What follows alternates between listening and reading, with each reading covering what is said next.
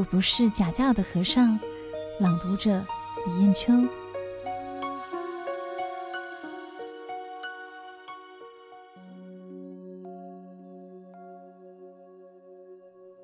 一本初心，爱教奉献佛门。民国三十八年（一九四九），正是我们青年僧伽初到台湾走投无路的时候。中兴大学秦江潮教授。曾要我去参与他们办的自由青年编务工作，也有中央广播电台的主管要我去做广播稿的撰写，此外也有报社找我做记者等等，我都一概辞谢，因为我不需要靠社会事业来养活我，我是佛教里的一个和尚，应该把我和尚的角色做好，所以我在无钱无缘的生活中，仍然本着自己的初心。不做一个吃教的和尚，也不做被社会养活的人。因此，我站在佛教的岗位上，孜孜酷酷的，虽然不成什么气候，我还是努力从事着佛门的苦行作务，做一个佛门里爱教的、不吃教的和尚。这是我要把自己这个身份确定，不能动摇的。我初到台湾。由于自己的勤奋，也结了一些好因好缘。例如，有人要给我房屋居住，让我在花园洋房里专心写文章；也有人甚至愿意把一栋楼房送给我，作为我弘法的基础。我何人也，不敢接受这么大的布施。我不能假借佛教之名，空负信施的供养。我一定要靠自己的努力来弘扬佛法，所以就把他们的好意婉谢了。成功并不急于一时，我可以慢慢的来。十年、二十年之后，我总会为佛教有所表现的。就是挑水担柴，无论劳力还是劳心都不重要，重要的是做一个贡献于佛门而无负于佛教栽培的出家人。我受了十年丛林教育的培养，可以报答三宝恩、众生恩，才能算是一个真正不吃教的和尚。这也是我这一生坚持不变的立场。我有许多的缺点，像脾气不好、性情太过耿直，乃至贪名、欲望、无名、愚痴等，在心田里还是反观得到。尤其是嫉妒心，总觉得自己不能输给别人，对这种好强好胜之心也感到惭愧。现在想来，真是年轻荒唐的时代，也不生惭愧、忏悔。但不能辜负佛教这样的决心，无论如何是不能改变的。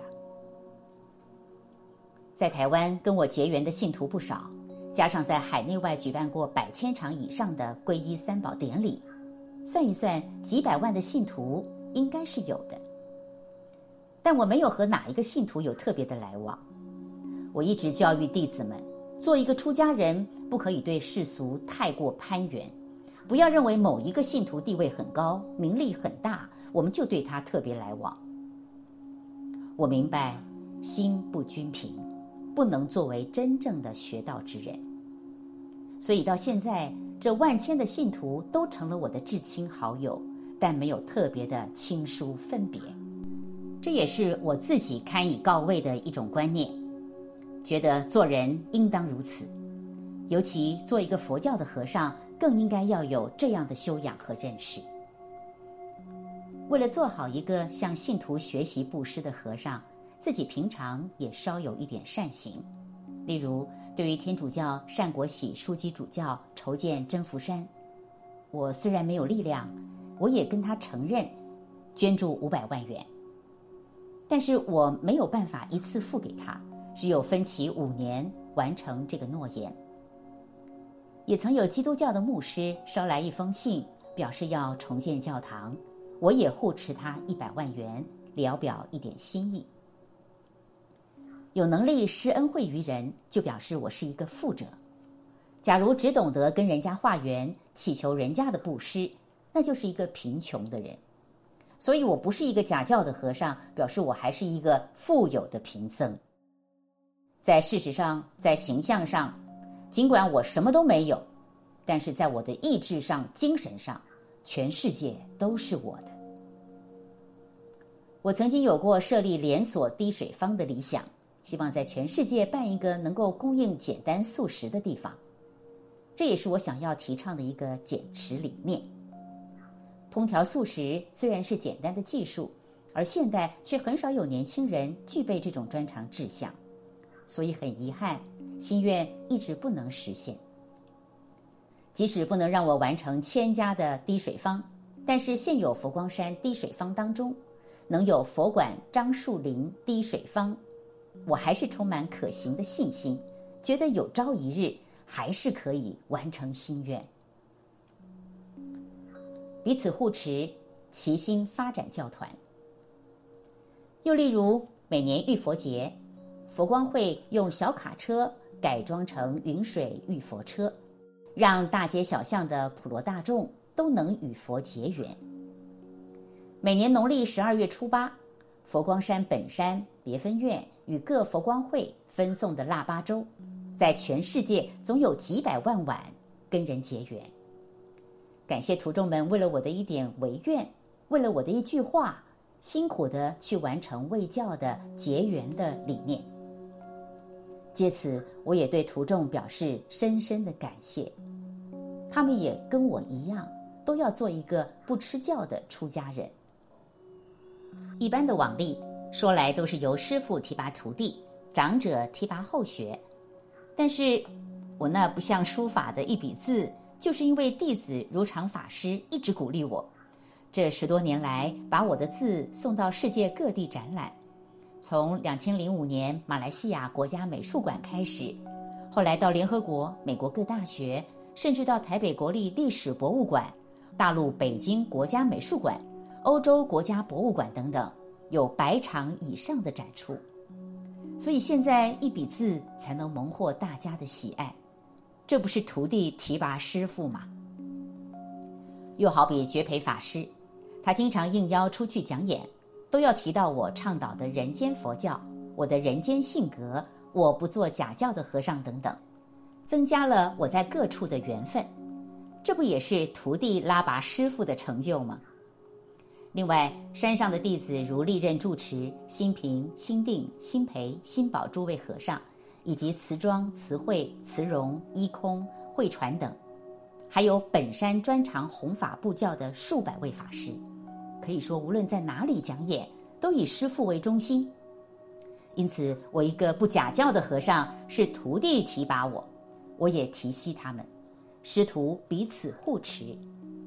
作为一个教团，佛光山就是这样发展起来了。说来，由弟子来提拔师父，也真是惭愧不已。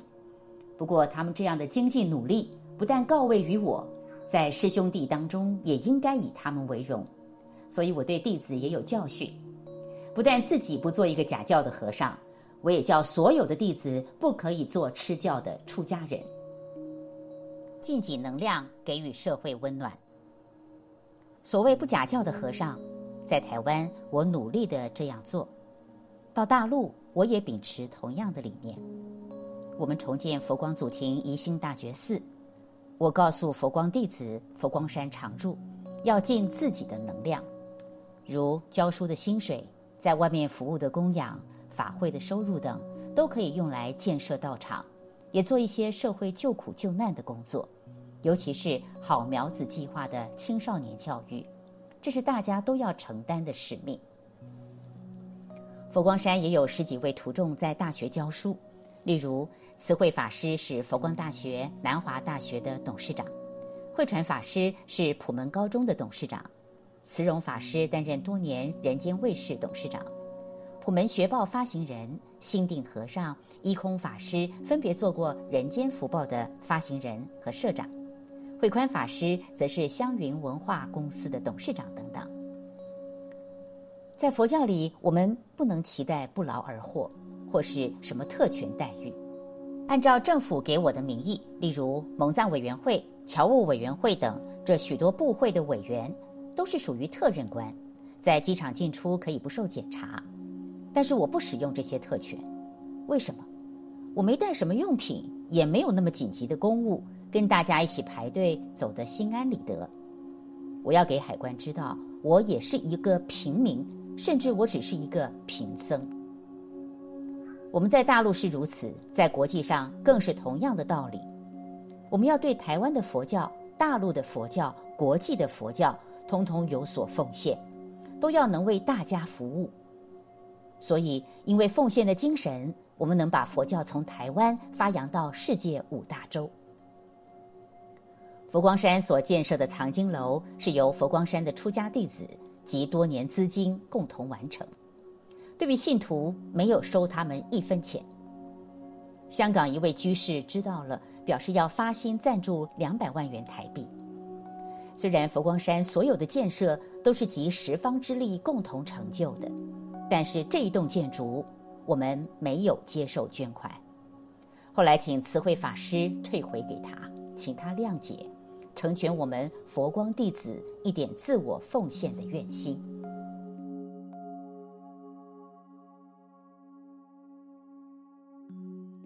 感谢收听有声书香单元，每周六下午两点同一时段与您相约，聆听书中佛缘。